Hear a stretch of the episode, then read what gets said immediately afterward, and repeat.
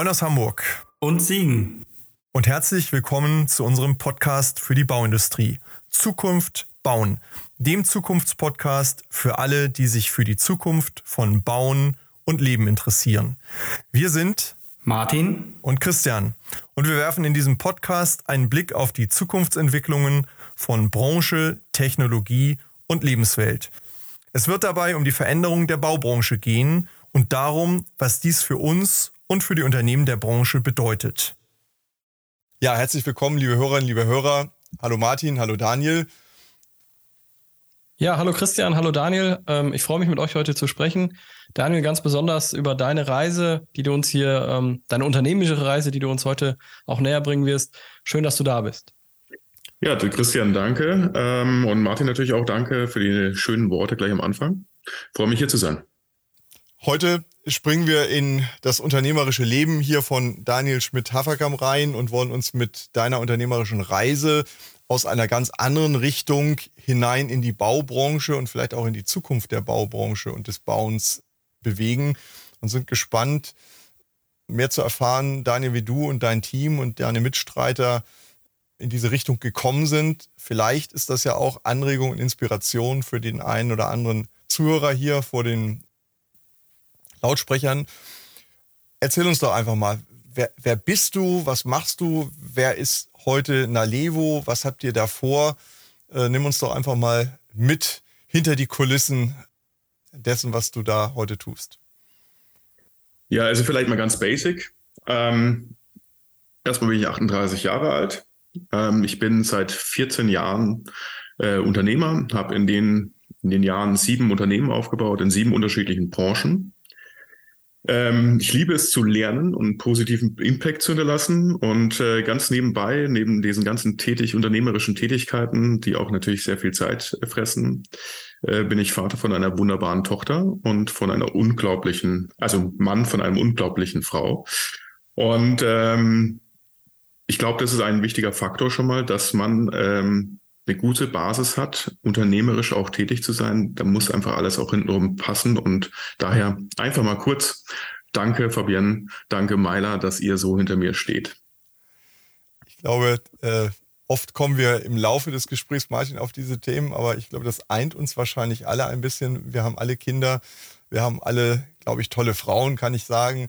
Ja, und ähm, haben alle die Frage, in welcher Welt we werden wir morgen leben und in welcher Welt wollen wir leben und was können wir dafür tun, dass die Welt ein bisschen mehr so wird, wie wir es für richtig halten oder wie es vielleicht besser ist, als es gestern und heute war. Und da sind wir, glaube ich, dann mitten im, im Thema, Daniel.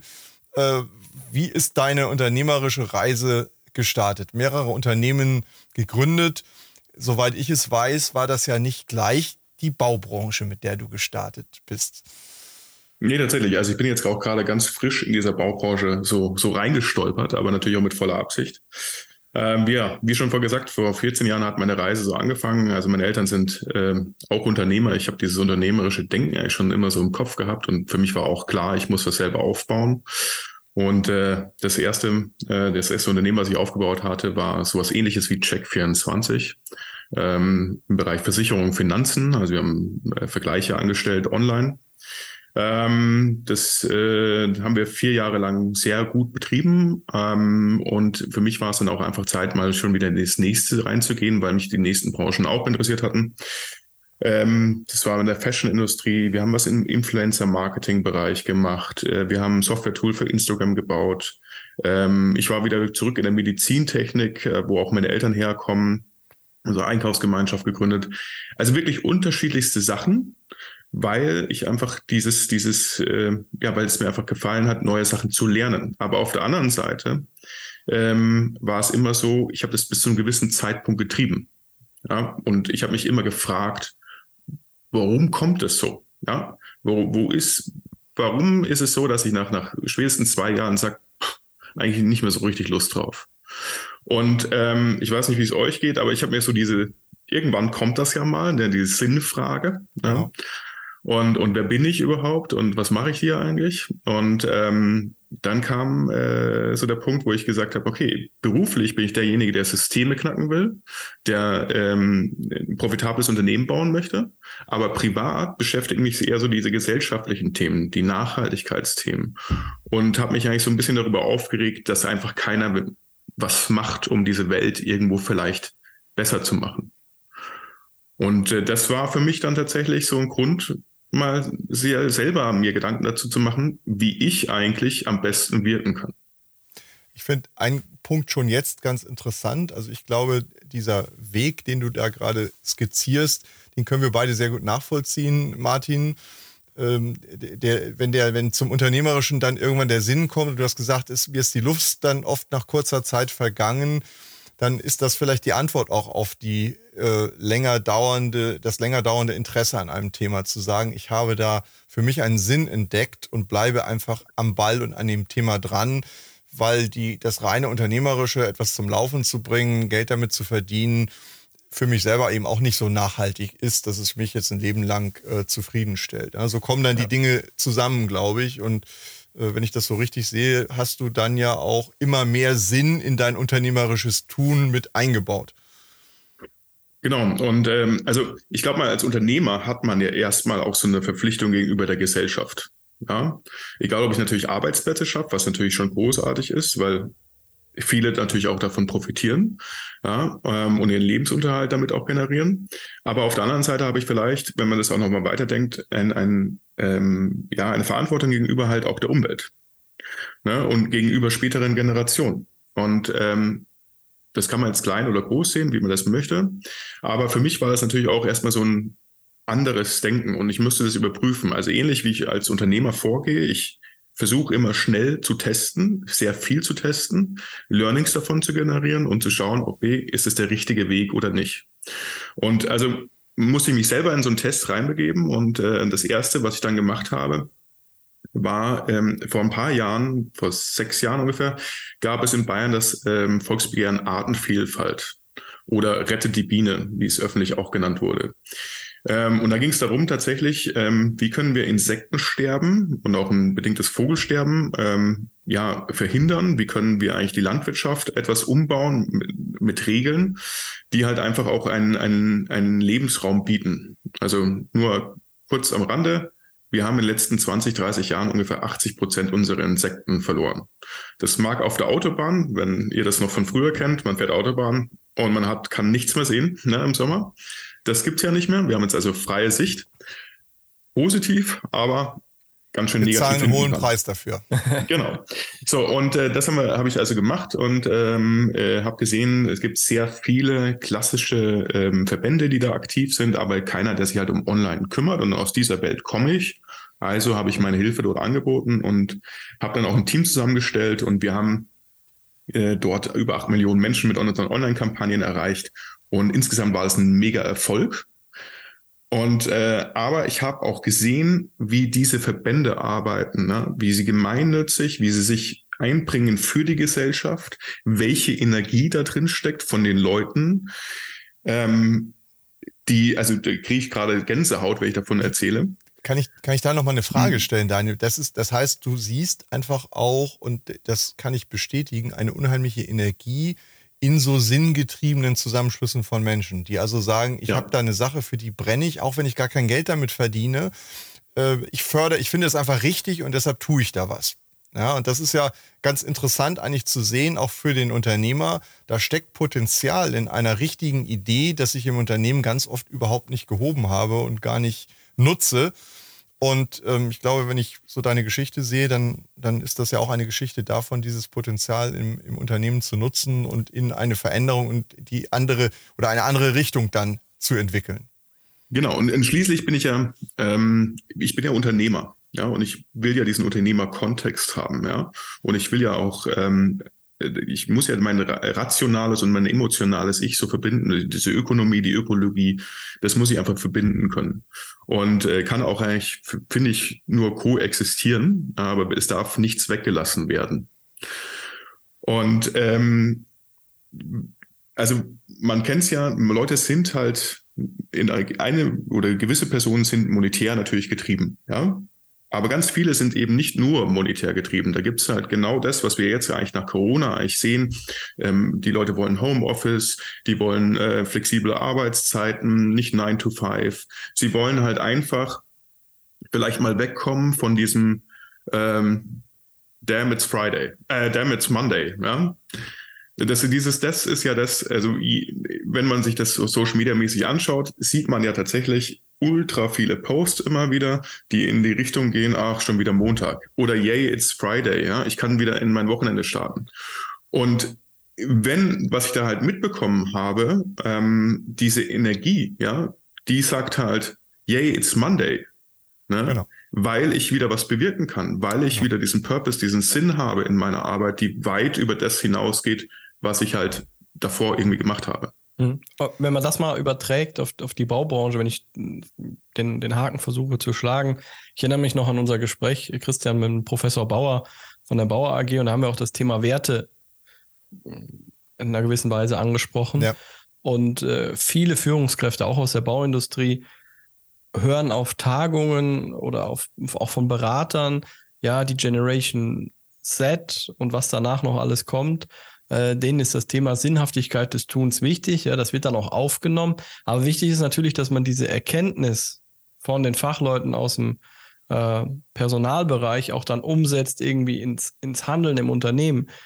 Wenn ich natürlich, ich sag mal, Schrauben fertige oder aber wenn ich Kalksandsteine fertige für die Bauindustrie, dann, dann kann ich jetzt nicht mein Produkt komplett oder was ich da mache ändern, damit es eine sinnstiftende tätig ist. Aber ich kann im Rahmen dessen, was ich da mache, meine Werte und die Parameter rund um das Produkt natürlich schon in irgendeiner Form entweder anpassen oder zumindest auch so kommunizieren, dass eine sinnstiftende Tätigkeit dabei ist. Also Christian und ich versuchen das ja immer, dass es eigentlich, egal was man im Rahmen der Bauindustrie, im planerischen Bereich, Zulieferer macht, es gibt ja eigentlich nichts Sinnstiftenderes, als das Zuhause, die Infrastruktur für die Menschen zu bauen. So. Und das ist für mich total wichtig. A, dass man das lernt, total nach außen zu kehren, ja. Also sinnstiftendere Tätigkeit als Häuser, wo Familien glücklich leben, zu bauen, gibt es nicht. Ist, glaube ich, deutlich sinnstiftender als viele, viele andere Tätigkeiten. Das muss man halt nur besser kommunizieren, bin ich der festen Überzeugung. Und halt auch nach innen leben. Also diese Werte hm. schaffen. Was sind unsere Werte im Unternehmen? Ja, und die Werte nicht nur schreiben, damit man sie auf die Webseite und den Geschäftsbericht drucken kann, sondern auch tatsächlich vor in Klammern zu leben. Und das ist für mich immer ein ganz wichtiger Aspekt. Und du sagst es ja auch, wenn man bei NGOs oder sonst wo guckt, wo Leute vielleicht für weniger Geld als bei vergleichbaren Jobs in, in der Industrie mit vollem Eifer arbeiten, weil ihnen einfach diese Werte und der Impact auf Gesellschaft, Umgebung wichtig sind, dann ist eigentlich, dann hat die Bauindustrie so ein Fund, oder das, mhm. der ganze Bereich des Bauens, den muss man nur ausspielen. Ja, also ich glaube, ähm, also das total, unterstreiche ich total. Ähm, Werte sind auch ein wichtiges Element für, für eine Transformation eigentlich des Unternehmens in Richtung Nachhaltigkeit. Gibt natürlich noch viel mehr. Ähm, und, und Werte halt tatsächlich, wenn sie gelebt werden, sind sie einfach nicht nur Werte, sondern sind die tatsächlich das, die Unternehmenskultur. Ne? Und ähm, ich glaube, ich habe mich so damals auch mit Werten äh, beschäftigt da können wir gleich nochmal drauf eingehen, ähm, weil mein, mein, mein Wissen oder warum ich hier bin, hat ja auch vielleicht einen Hintergrund. Ne? Ähm, aber ähm, ich habe mich so mit Werten damals beschäftigt ähm, in, in dem äh, späteren Unternehmen, ähm, wo ich mit vielen Leuten telefoniert habe, hey, ähm, wie habt ihr das damals gemacht mit der Werteeinführung? Wie habt ihr die Werte überhaupt festgelegt für euer Unternehmen und so weiter und so fort? Und da kam immer wieder, ach, Werte, Ach ja, ja, Werte haben wir auch. Ja, und die sind dann in so, so einem schönen Bilderrahmen äh, gleich neben der Männertoilette oder sowas. Mhm. Ja, und ähm, es ist ein super wichtiges Element, aber vielleicht dazu noch ein bisschen, bisschen später. Ähm, aber ja, genau das ist es. Auch wenn wir es halt vielleicht nicht bewusst formulieren können oder nicht genau in ein Wort packen können. Das, was wir haben oder was, was wir sind, äh, wir bestehen eigentlich aus Werten. Ja, ich glaube, wir sollten an der Stelle jetzt mal den Spannungsbogen für die Hörerinnen und Hörer dann zu Ende bringen. Was machst du denn jetzt genau in der, Bau, in, in der Bauwelt aktuell oder ihr? Ähm, ja, also wir machen äh, oder wir haben einen nachhaltigen Bauträger gegründet. So, jetzt ist erstmal so vielleicht der Punkt, okay, ähm, dieser eine Unternehmer, der schon ein bisschen was hier und da gemacht hat, ja, äh, kommt jetzt in diese Bauindustrie rein.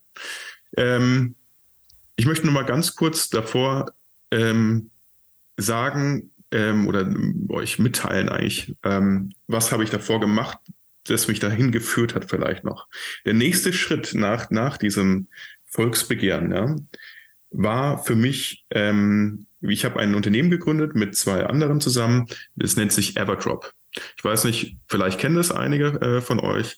Wir, ähm, wir haben nachhaltige ähm, Putzmittel hergestellt, die einfach eigentlich von jedem daheim äh, produziert werden konnten, indem sie halt einfach einen Tab in eine Flasche Wasser reingeschmissen haben und hat sich aufgelöst und dann hatte ich mein Putzmittel für Glas, äh, für Bad und, und Küche. Und ähm, was es äh, gemacht hat, ist, es hat einfach unglaublich viel ähm, also Plastik vermieden, weil ich habe nicht nur eine Plastikflasche wieder gekauft und weggeschmissen, CO2 vermieden und und und. Mittlerweile, ähm, das haben wir in 2019 gegründet, Ende 2019. Ähm, mittlerweile sind es über 150 Leute, äh, die da beschäftigt sind. Äh, wir machen äh, zweistellige Millionenumsätze. Ein richtig großes Unternehmen ähm, mit, mit weit über 30 Pro, äh, Produkten. So, und äh, daher dass endlich mal dieses emotionale Ich in das unternehmerische, äh, in den unternehmerischen Kontext reinzubringen, das war also mega, mega spannend. Ja. Ähm, die, da haben wir über Werte hm? Die Erkenntnis hast du dann praktisch auf die Baubranche übertragen, ja, wenn man so, wenn man, wenn man so will. Ja, zu sagen, die Diese, sinnstiftende mhm. mit dem unternehmerischen Anwendung auf eine Branche, die möglicherweise dort einen großen Bedarf hat. Genau, und das hat mich also irrsinnig äh, also angefeuert und ich habe so viel mitgenommen äh, daraus, aus, aus dieser Reise. Ähm, aber gleich hatte ich wieder das nächste Problem, dass ich irgendwann mir mal äh, mich hinterfragt hatte, was ist mein Wirkungsgrad? Ja, mein Wirkungsradius. Und darum geht es mir dann irgendwann, dass ich überlege, wie kann ich weiter nachhaltige Veränderungen vorantreiben? Und das größte Problem also hinsichtlich unserer 1,5 Grad Grenze, die wir irgendwie äh, 2030 erreichen werden, ähm, ist eigentlich die Baubranche. Ja? Also die Baubranche ist für 40 Prozent der CO2-Emissionen verantwortlich und für 50 Prozent des Abfallaufkommens zum Beispiel in Deutschland. Und ähm, das war für mich halt so der grundlegende Gedanke, was kann man in dieser Baubranche machen? Wo drückt denn da eigentlich der Schuh? Wo haben wir denn da eigentlich die Probleme? Warum passiert denn alles so, so langsam? Ja? Und, und, das war dann die Gründung von, von Nalevo, wo wir gesagt haben, wir gründen jetzt einen nachhaltigen Bauträger und beweisen, dass nachhaltiges Bauen möglich, ästhetisch und bezahlbar ist. Und nebenbei ähm, wollen wir unser ganzes Wissen, Ideen, Konzepte eben teilen, damit halt auch andere nachhaltiger bauen können. Und sag mal, jetzt kommst du mit so einer Idee die, die ja durchaus auch in, in, seit mehreren Jahren diskutiert wird in der Branche. Ähm, was ist das Echo gewesen? Haben, haben alle gesagt, Mensch, endlich bist du da, wir haben auf diese Idee gewartet? ja. Oder äh, kommen dann die Armee der Bedenkenträger? Der, der, der Samariter kommt. nee. äh, nee, aber äh, ist tatsächlich, also ähm, es ist natürlich nicht der Fall und ähm, wie es natürlich auch in der vorherigen Branche war, ist es erstmal komplett in der, in der Abwehrhaltung, ja. So, was, was, was willst du denn jetzt eigentlich so, ne? Und ähm, aber ich hatte natürlich auch mittlerweile ein anderes Mindset und wollte mich erstmal nur beschäftigen. Ich habe mit 50 Leuten ungefähr aus der Baubranche telefoniert, mit allen möglichen Leuten äh, aus der Forschung, äh, ob das Bauträger sind, ob das ähm, große, große Wohnungsgesellschaften sind, äh, Architekten sind und wollte erstmal wissen, wo wo ist denn überhaupt ein Ansatzpunkt tatsächlich? Äh, nebenbei war ich dann auch gleich bei den ersten, äh, bei so Stammtischen von Architects for Future. Das sind ja so wie Scientists for Future, wie Schools äh, Friday for Future. Das sind ja Zusammenschlüsse, in dem Fall halt Gestalter äh, in, aus der Baubranche, die versuchen auch dort ähm, positiven Impact zu hinterlassen. Und ähm, da habe ich halt überall Erkenntnisse gewonnen, so dass wir gesagt haben, okay, auf was konzentriert sich Naleo? Weil es ja sehr groß ist und auch natürlich sehr, sehr geldintensiv alles ist. Aber äh, mein, zum damaligen Zeitpunkt wäre Geld vielleicht noch nicht so das Thema gewesen, wie es jetzt ist. Ähm, aber ähm, ich glaube, in so einem Geschossbau, ja, da wird schon recht viel gemacht, ähm, weil es gibt ja die ESG-Normen und ähm, man folgt ja doch meist dem Geld Und die großen Fonds, Investoren folgen natürlich auch den ESG-Normen oder den die ähm, Investoren wiederum von deren Seite. Also passiert auch dort schon etwas. Ob das jetzt gut ist, würde jetzt so nicht unbedingt sagen, dass das jetzt die jetzigen ESG-Normen ähm, oder beziehungsweise das, was sich manche Leute auf die Fahne schreiben, dass du jetzt sagst, ja, genau da in der Zukunft möchte ich leben.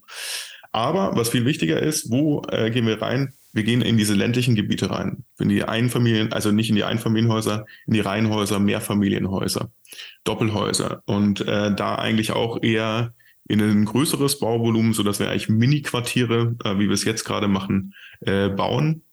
Ähm, weil äh, das werden, es werden ungefähr 150.000 bis 200.000 Stück pro Jahr gebaut. Ja, klar, Bestand bauen ist immer noch das Beste für die Umwelt.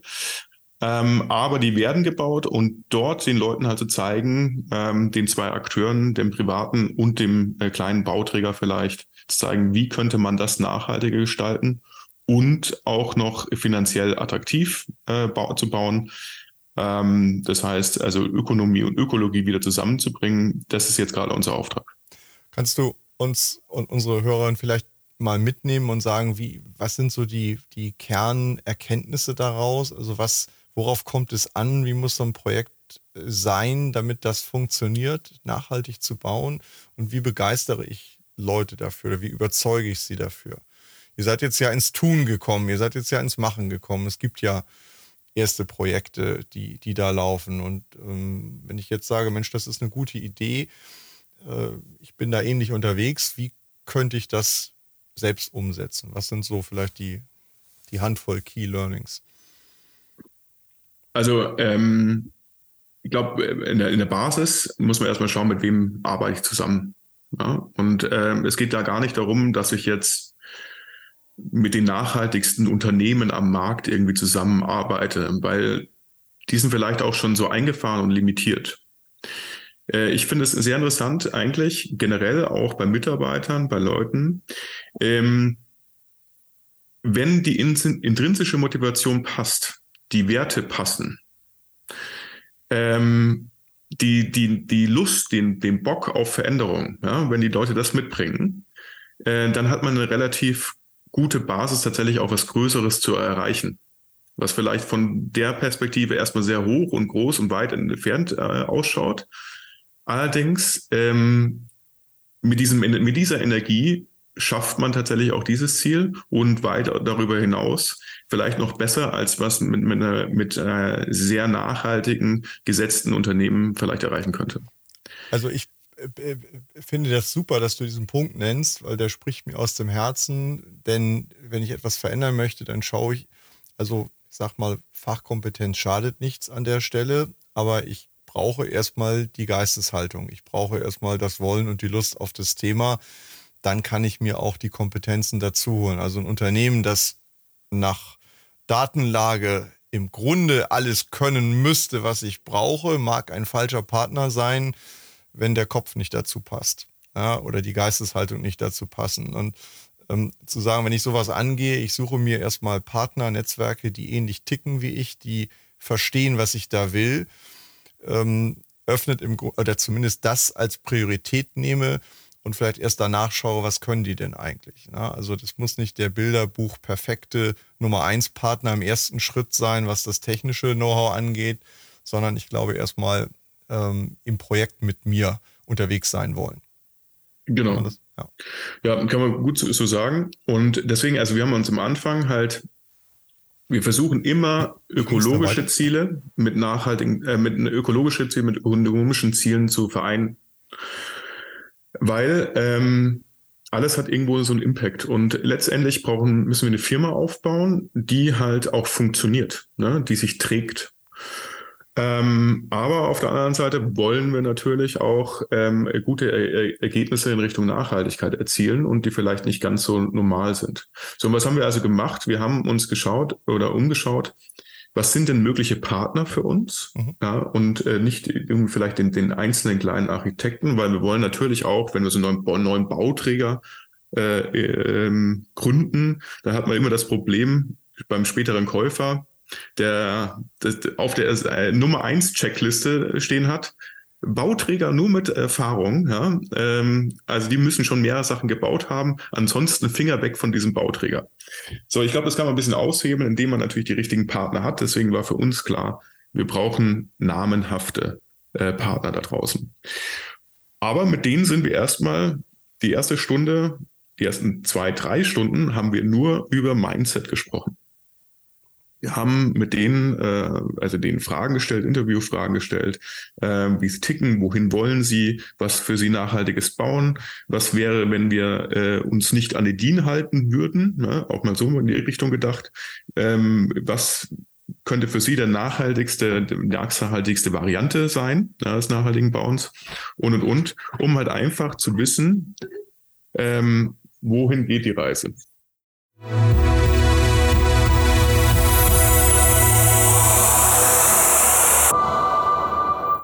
Dieser Stelle ein kurzer Hinweis in eigener Sache für diejenigen unter unseren Zuhörern, die sich gerade in ihrem eigenen Unternehmen mit relevanten Zukunftsfragen befassen und die deren Ausgestaltung und die Umsetzung von Lösungen beschleunigt und ergebnisorientiert für den Erfolg vorantreiben wollen. Sprechen Sie gern Martin Ferger für Themen zu Lean, BIM, Digitalisierung und Prozessoptimierung über www.ferger-consulting.de und mich, Christian Haag, zu strategischer Transformation, Strategie, Führung und Sparring für Top-Entscheider über www.christianhaag.de an. Im Rahmen dieses Podcasts, aber auch darüber hinaus, tragen wir gern als Speaker in Präsenz oder online zur Inspiration Ihres Publikums im Rahmen Ihrer Veranstaltungen bei.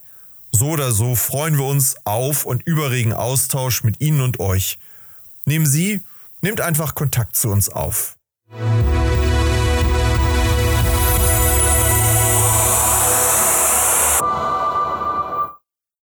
ich ans Thema Bauträger oder insgesamt natürlich an die planende Zunft denke im, im Bereich der Einfamilien- und auch Mehrfamilienhäuser, da ist natürlich die, die Berufsgruppe der Architektinnen und Architekten besonders wichtig von herausragender Bedeutung, egal ob man jetzt als Bauträger welche selber anstellt oder halt ähm, im Sinne von sich extern einkauft.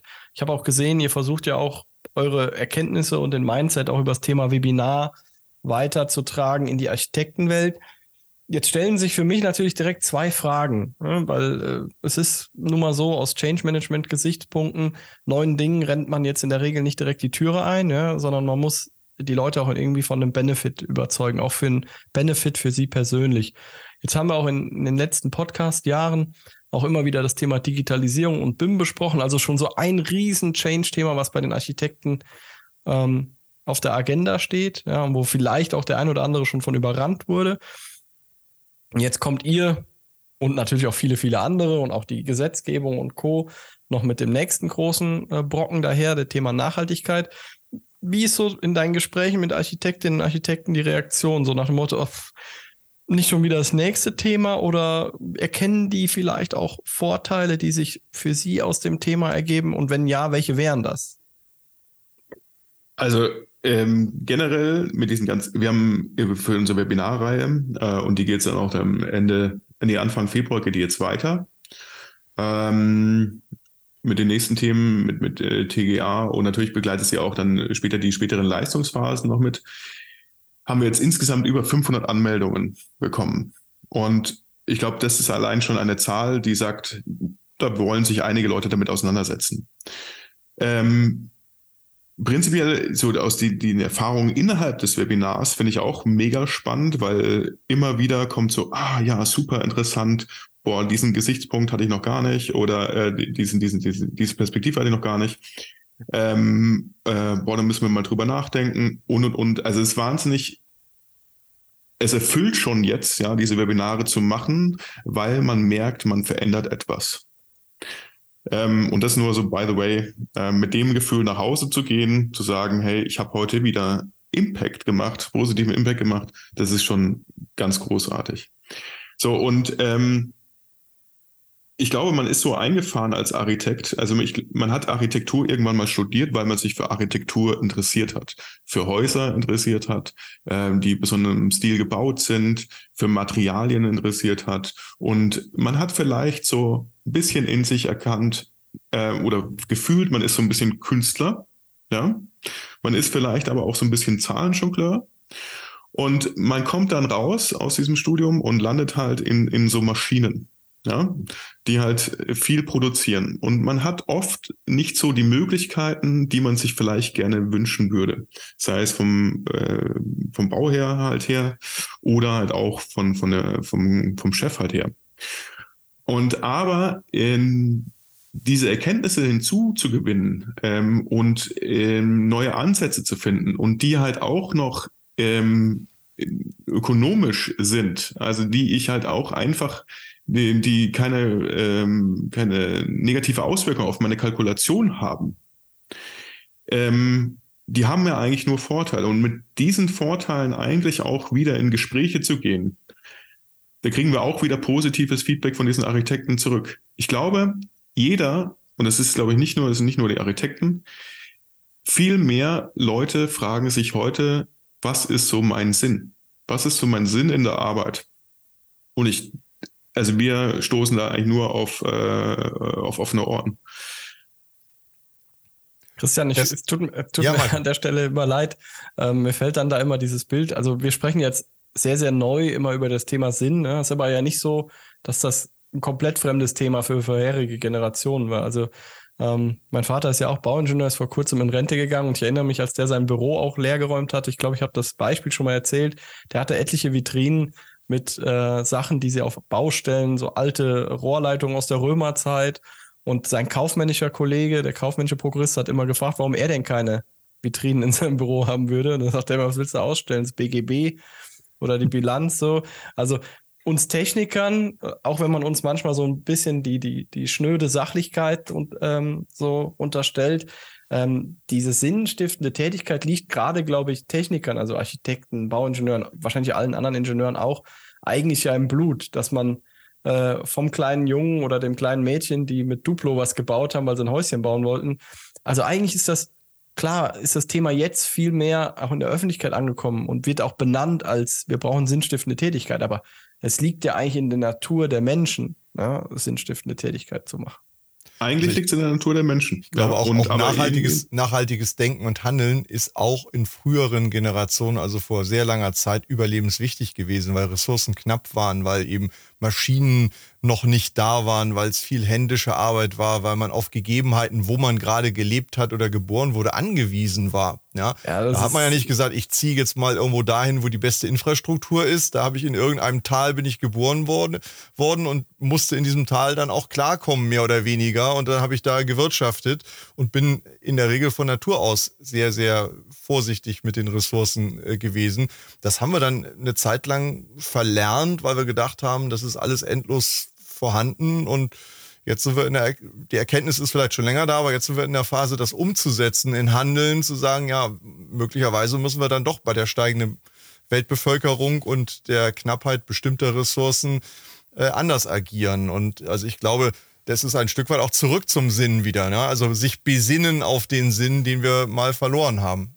Also wenn man das auf die Baubranche mal über, überträgt, ja, also es gibt ja im Konsumentenbereich, gibt es das Beispiel, ich lache da immer, in, in hippen Vierteln von Großstädten werden jetzt unverpackt Läden gefeiert. Ja, also das ist eine Sache, die war in der Generation meiner Großeltern selbstverständlich, dass du halt nicht alles nochmal siebenmal eingepackt hast, sondern hast zum Beispiel zum Eierholen am Markt den Eierkarton von letzter Woche wieder mitgebracht. Ja, jetzt ist, reden wir davon, dass das äh, ein hohes Maß an Nachhaltigkeit hat. Und im Baubereich, wenn ich darüber nachdenke, die Häuser die in den 80er und 90er Jahren gebaut wurden, hatten Wohnzimmer, Esszimmer, Schlafzimmer wie Ballsäle, riesig groß, offene Treppenhäuser. Die Häuser aus den 50ern, 40ern, Anfang der 60er hatten eher die Grundrisse, so wie man jetzt wieder nachhaltige Gebäude plant. Die Räume so groß, wie sie sein müssen, aber nicht größer energetisch optimiert. Ja, früher hatte man gedacht, okay, jetzt soll nicht ziehen in der Bude. Heute will man äh, Heizkosten sparen und Ressourcen schonen. Das merkt man jetzt, wenn viele so aus meiner Generation anfangen, ihre großelterlichen Häuser zu renovieren, ist die Raumaufteilung kein großes Problem.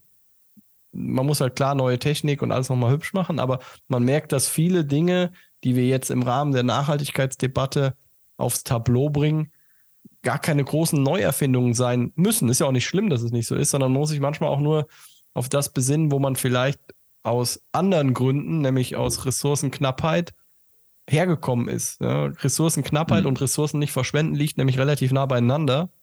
Äh, und das ist gerade auch im Baubereich nicht unbedingt so dumm, da nochmal drüber nachzudenken. Ja, also zwei, zwei Sachen und ich glaube, ja, wir machen eine Sache daraus und wir gehen jetzt gleich aufs Unternehmen, weil da ist eigentlich der, der Wirkungskreis oder der Wirkungsradius noch viel größer. Ähm, äh, wenn ich privat irgendwas mache, dann, dann ändert sich eigentlich nicht viel daran. Aber wenn ich beruflich irgendwas ähm, mache, wenn ich äh, Häuser anders baue, hat es einen, einen Wirkungsradius, der natürlich wesentlich deutlicher ist ne? und viel mehr Menschen involviert, egal äh, bei der Produktion von Baustoffen, äh, die späteren Bewohner oder die späteren Generationen, mit, die mit dem eventuellen Müll halt leben müssen. Ne? Und weil du gerade gesagt hast, hier, äh, damals äh, 50er, äh, 60er Jahre, 70er Jahre, 80er Jahre. Asbest zum Beispiel ist ja auch ein Beispiel, wo man sagt, gut, das war halt ein Stoff, der halt sich leicht ähm, bebauen ließ, ne? Und da konnte, da konnte man alles machen, aber sich darüber Gedanken zu machen, was passiert denn eigentlich danach?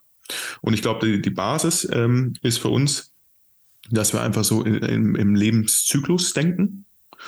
Generell, also äh, wir müssen nachhaltig ähm, äh, ins nachhaltiges Bauen komplett holistisch denken.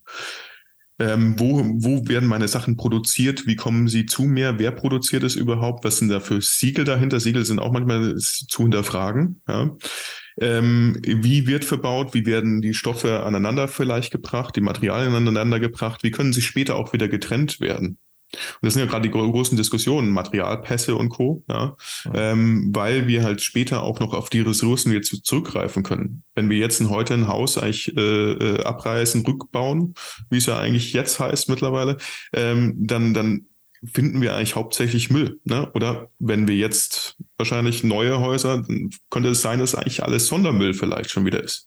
Also das, das Denken einfach mitzunehmen. Und was jetzt eigentlich daraus tolles Unternehmerisches passiert ist, wenn wir mit unseren Gedanken, unseren Konzepten und Ideen da rausgehen, kriegen wir ein wahnsinnig tolles Feedback, nicht nur von diesen Architekten, die uns sich eben da angemeldet haben bei unseren Webinaren, sondern eben auch von, von einem nochmal größeren Kreis.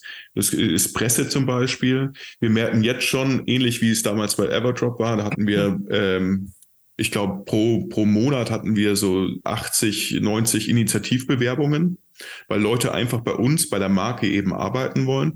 Das haben wir jetzt natürlich im, im Kleinen auch. Also wir haben jetzt schon, äh, wir sind ja jetzt lauter geworden im, im Oktober oder ab Oktober und haben seitdem ungefähr 12, äh, 13 Initiativbewerbungen bekommen, die einfach nur gesagt haben, hi, hier bin ich, ich will gerne bei euch arbeiten, ich will irgendwas tun, ich will irgendwie Sinn stiften.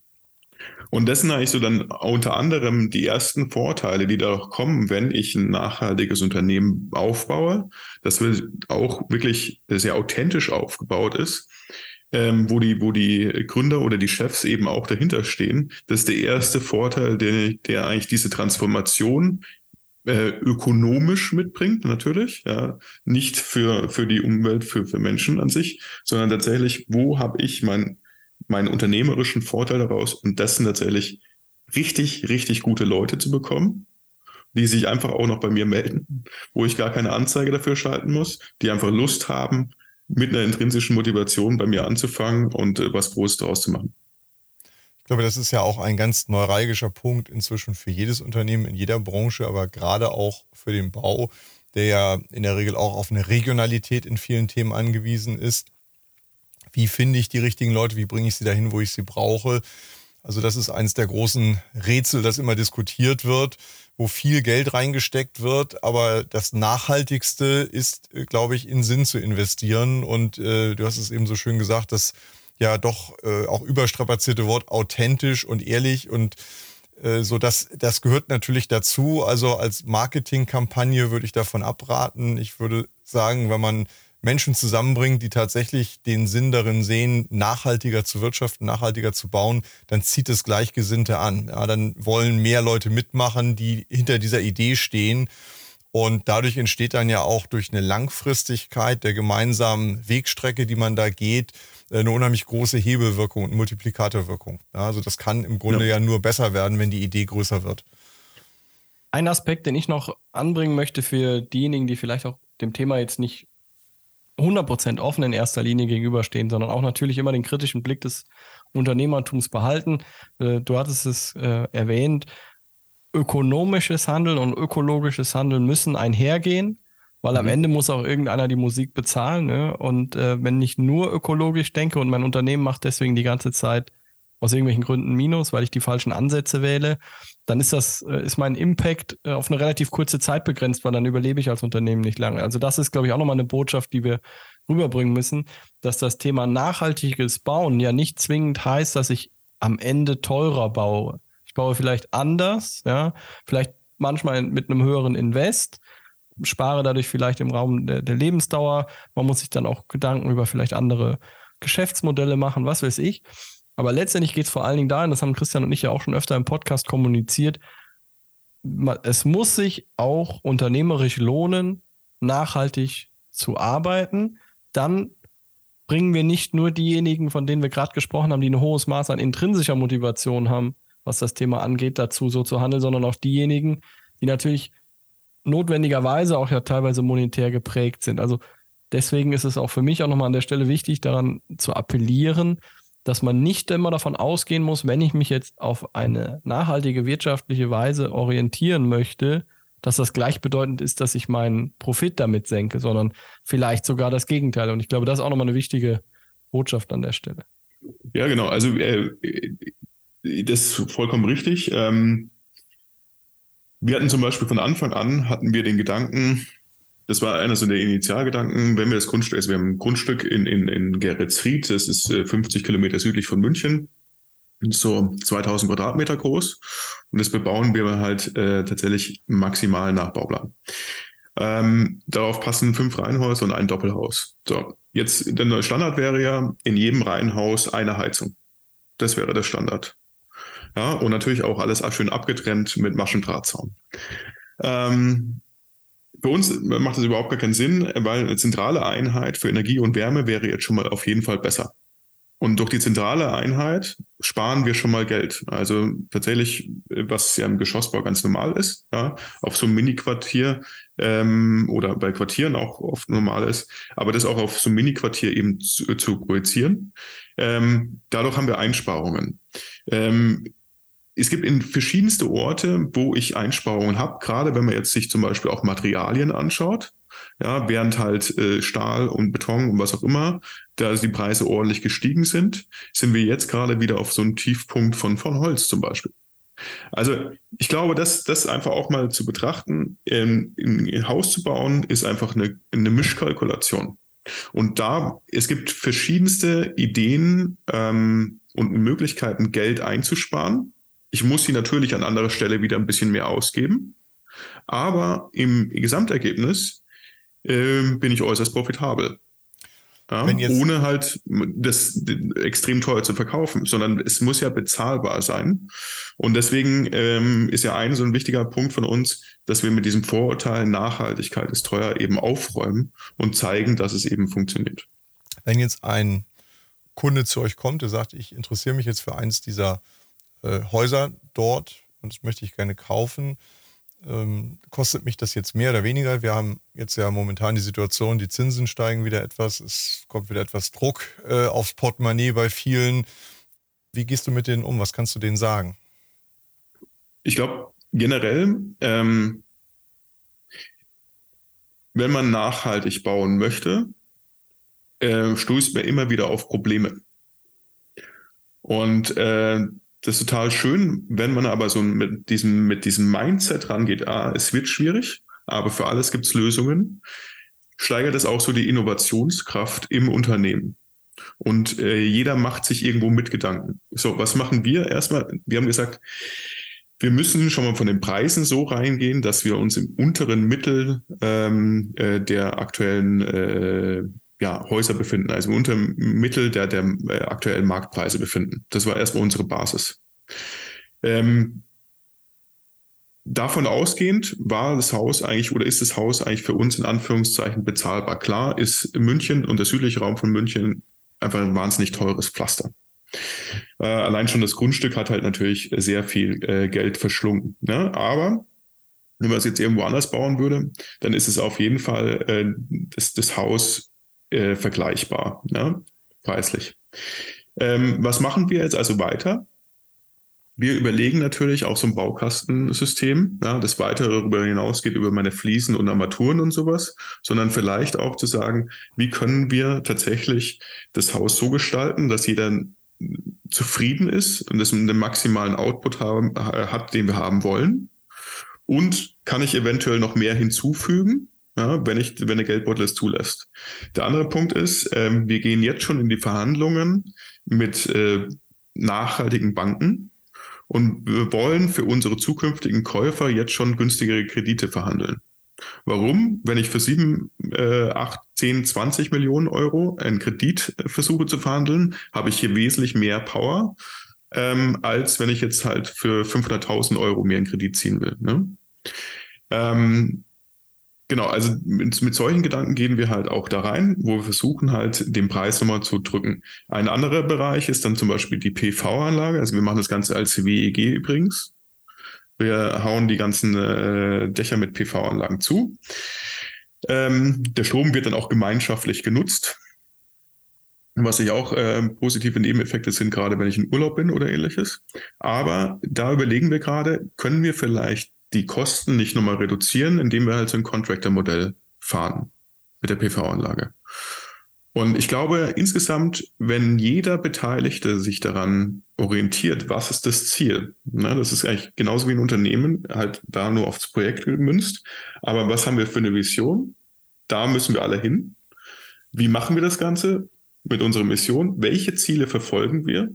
Ein Ziel davon ist, bezahlbar zu sein. Sich immer wieder also jeder Planer hinterfragt sich, okay, was ist bezahlbar? Was können wir machen? Gibt es nicht noch eine bessere Idee dahinter? Können wir nicht doch hier irgendwie etwas einsparen ähm, bei gleichem Ergebnis? Aber somit äh, es ist ähm, für den Kunden auch erschwinglicher zu machen.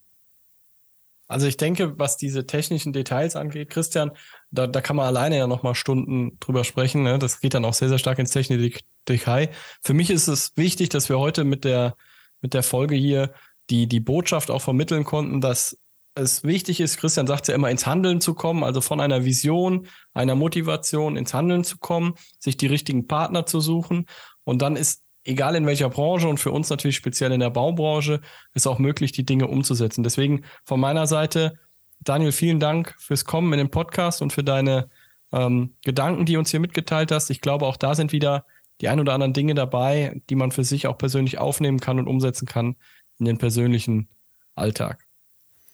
Was wir hier natürlich auch nochmal wieder erfahren haben, Martin, von, von Daniel, dass Menschen, die aus einer anderen Branche kommen, aber bereit sind, etwas zu verändern oder auch Lust haben, etwas zu verändern und sinngetrieben arbeiten, äh, in der Baubranche natürlich momentan anfangen, die Steine umzudrehen, im wahrsten Sinne des Wortes, und Dinge zu verändern, wo man eigentlich denken würde, die Branche könnte das ja auch selber machen. Da sind ja genug kluge Köpfe, die da arbeiten. Aber offensichtlich tut dieser Input von außen doch ganz gut und dieser Anstoß von außen doch ganz gut.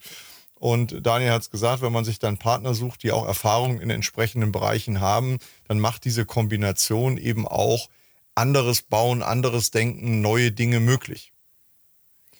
Abschlussfrage, Daniel, wenn du dich, wenn wir uns in zwei, drei Jahren wiedersehen, ich hoffe mal, du bleibst dann länger als zwei Jahre bei dem Thema Nalevo dabei. Das macht mir äh, richtig Spaß. Weil, weil, der Sinn, weil der Sinn jetzt dazu gekommen ist. Äh, wie sehen die Projekte dann aus? Kann man das schon sagen, ohne dass wir alle hier eine Glaskugel miteinander haben?